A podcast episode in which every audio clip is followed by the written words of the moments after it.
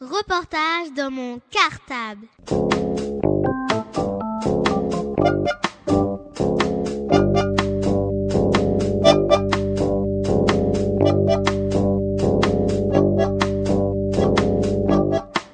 Reportage dans mon cartable. Bonjour, je m'appelle Audrey.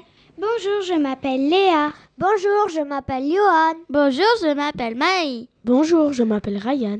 Bonjour, nous sommes les CE2A de l'école Maurice Thorez B. Nous sommes la classe relais radio cartable. Notre maîtresse s'appelle Valérie Le Forestier. Nous venons vous présenter un nouveau portrait radio. Et aujourd'hui, nous accueillons Antoine Moreno. Bonjour Antoine Moreno. Bonjour les enfants. Pouvez-vous commencer par vous présenter s'il vous plaît? Effectivement, avec plaisir. Je m'appelle Antoine Moreno. J'ai 54 ans. 55, pardon, je voulais me rajeunir, mais vu votre âge, je suis ravi d'être avec vous. Je suis un papa comme tous les autres. Euh, ceci dit, euh, à la différence que je ne vois pas et que j'ai euh, une vie de déplacement avec mon chien, donc vous avez vu, qui s'appelle Réa. Et j'ai une vie normale. Comment votre chienne a-t-elle compris qu'elle devait vous guider? Ma chienne, euh, déjà, elle est comme vous, elle est passée par l'école. Donc, c'est un chien guide qui fait un travail particulier. Elle a été éduquée. Je vais euh, faire une petite aparté sur euh, l'éducation et le dressage. Le dressage était de contraindre et aide à contraindre l'animal à faire quelque chose, donc on le contraint.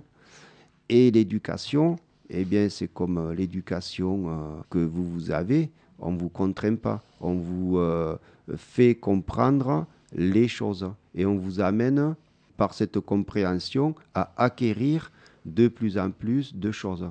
Et l'animal, c'est pareil. L'animal, du moment où on lui fait comprendre les choses, les situations, donc ils enregistrent les mots, ce que ces mots contiennent. Donc, il y a tout un travail par les écoles de chiens guides dès la naissance du chien. Et ensuite, euh, ce chien, eh bien, euh, il a tout le potentiel pour avoir l'éducation spécifique au guidage. Et euh, lorsque ils nous sont remis, les chiens guides, eh bien, ils sont capables de faire tout un tas de, de- de- choses, hein, de déplacements. Ils comprennent beaucoup de mots. Lui, il comprend ce que je lui dis, mais moi, il faut aussi que je comprenne ce que lui, par son comportement, me dit. C'est une communication qui ne passe pas forcément par la communication euh, vocale.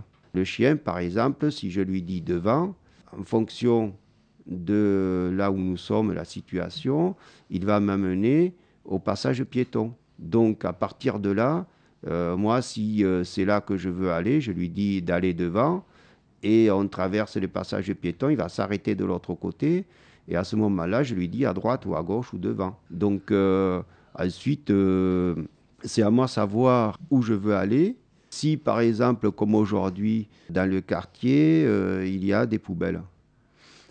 Donc le chien, il va s'arrêter parce que sur le trottoir, il y a quelque chose qui le gêne. Il y a des voitures qui sont garées. Donc on ne peut pas du tout descendre. Ou, euh, donc le chien, il va choisir des options. Il me propose des choses. Euh, moi, il faut que j'ai suffisamment de réflexion pour déjà savoir que nous sommes samedi et que les éboueurs passent, donc il y a forcément des poubelles, il y a des obstacles, que le chien va être gêné.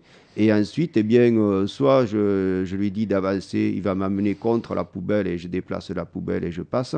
Ou alors, euh, lui, euh, si c'est trop bloqué, eh bien, il va faire le tour par le contournement de la voiture et passer sur la chaussée et puis prendre de, voilà.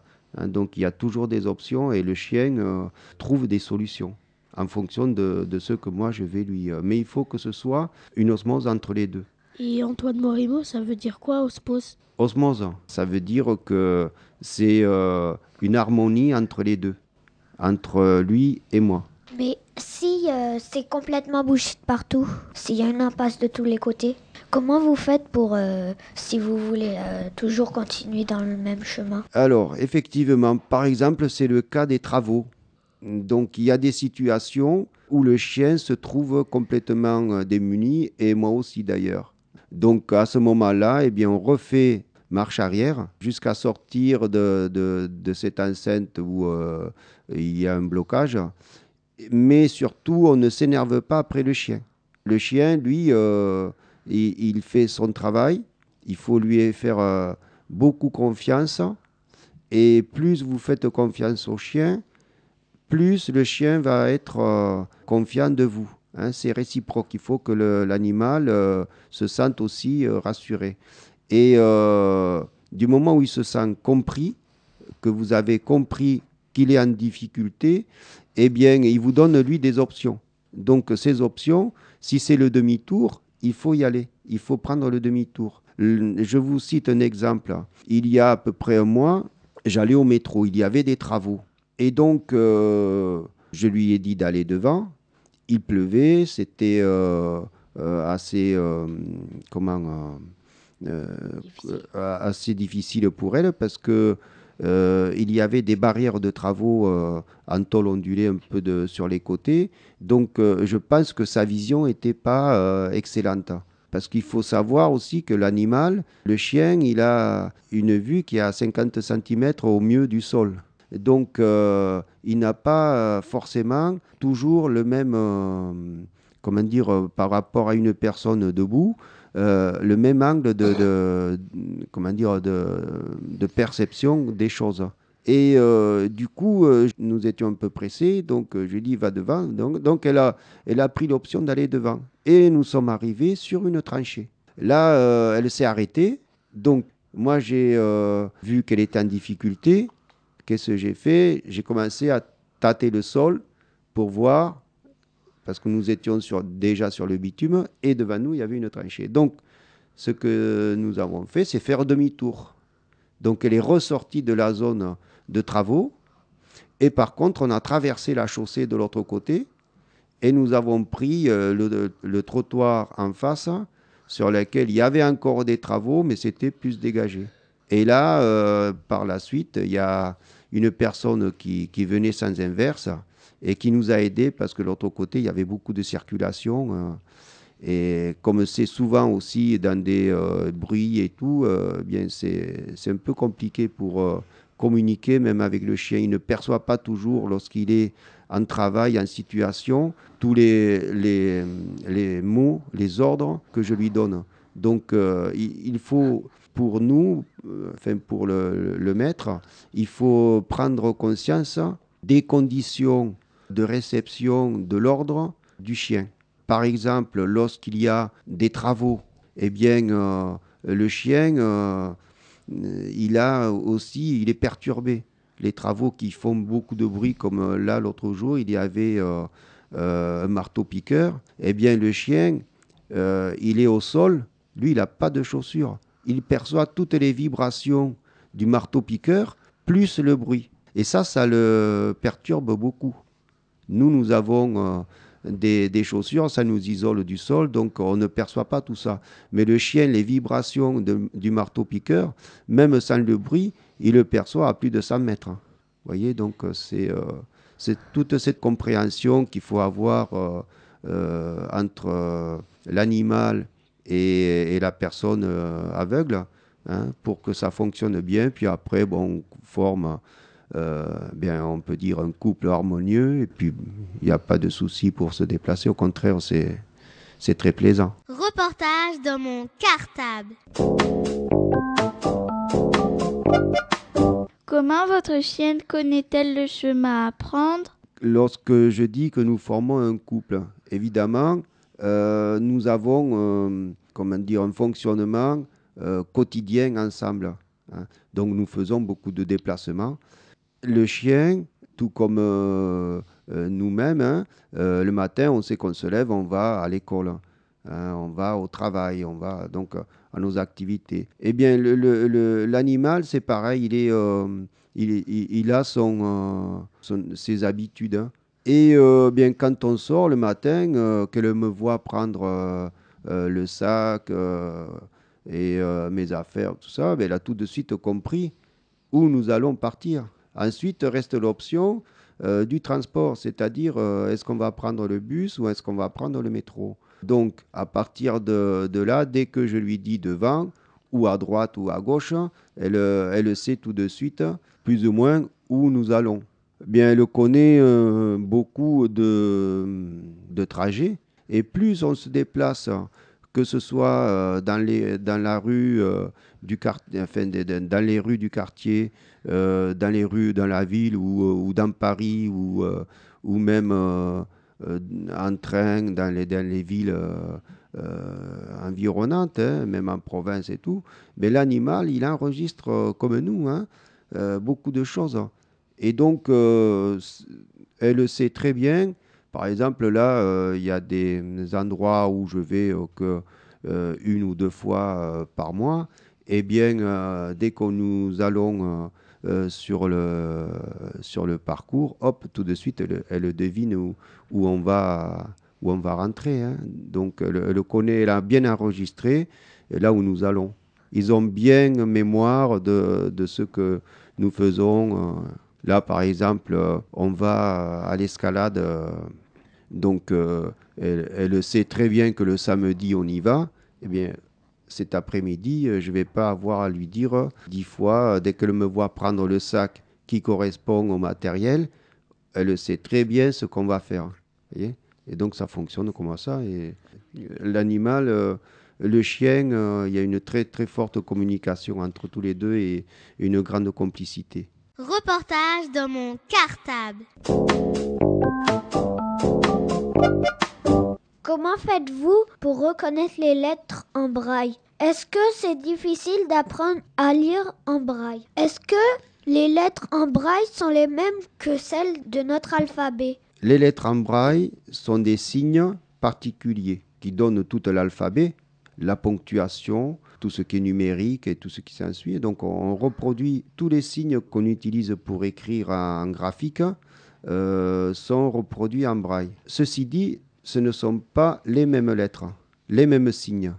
Euh, ce sont des, des, points, parce que les points sont plus faciles à percevoir, à sentir que des lettres euh, reproduites en relief. Donc les lettres graphiques que vous avez, les signes euh, que vous avez euh, écrits en caractère d'imprimerie, en relief, eh bien, c'est extrêmement difficile à sentir et, et, à déchiffrer. Tout à fait.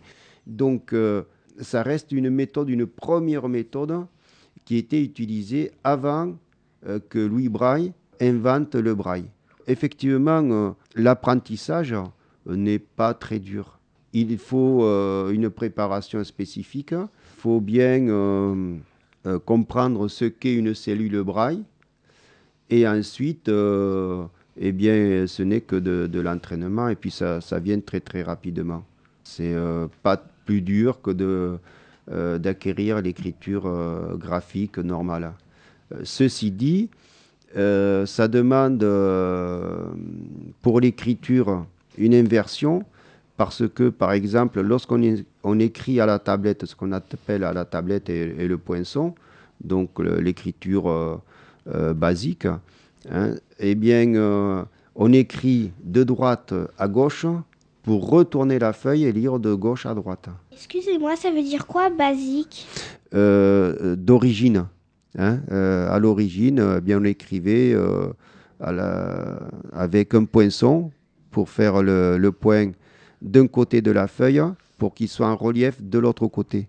Hein. Donc ça, c'est euh, euh, ce qui reste de, enfin ce qui est euh, l'écriture la plus d'origine, quoi. Hein. Ça, a toujours été comme ça jusqu'à ce qu'on invente la machine à écrire le braille et notamment maintenant l'informatique avec les plages braille éphémères. Comment faites-vous pour lire les lettres qu'on vous envoie?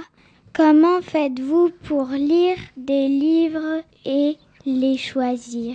Alors, les lettres qu'on m'envoie, il faut euh, qu'elles soient en écriture euh, d'imprimerie. Tout ce qui est euh, courrier écrit manuel, je ne peux pas le lire à moins qu'une personne me le, me le lise. Par contre, euh, si c'est effectivement un courrier en lettres d'imprimerie, donc euh, qui est écrit euh, à la machine à écrire ou à, l'informatique, hein, à partir de là, j'ai un équipement informatique avec un logiciel qui me permet de numériser, donc grâce à un scanner, je scanne le courrier, il est numérisé et hop, ça enclenche de suite la lecture. Et donc, euh, je peux prendre comme ça connaissance de, mon courrier qui m'arrive dans ma boîte à lettres.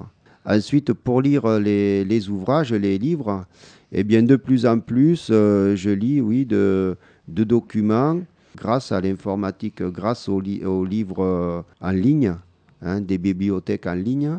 Et c'est très accessible, donc c'est de, de plus en plus facile. Euh, autrement, euh, je lis effectivement aussi beaucoup de, de pas de livres hein, parce que c'est fastidieux, mais je vous amènerai, euh, je peux vous amener ce qu'est un livre en braille. Vous verrez que c'est assez volumineux. Par contre, de brochures, hein, de petits journaux, des choses comme ça, en braille, papier. Et ça, j'en ai toujours un petit peu sur moi. Euh, parce que c'est beaucoup plus pratique euh, euh, dans les transports, par exemple dans le, dans le métro ou le bus, de, lire quelques brochures comme ça, quelques pages en braille, ben, ça, va plus vite et puis c'est plus léger. Merci beaucoup Antoine Moreno d'avoir répondu à toutes les questions. Au revoir Monsieur Moreno. Au revoir les jeunes journalistes en herbe et à très bientôt. Au revoir. Reportage dans mon cartable.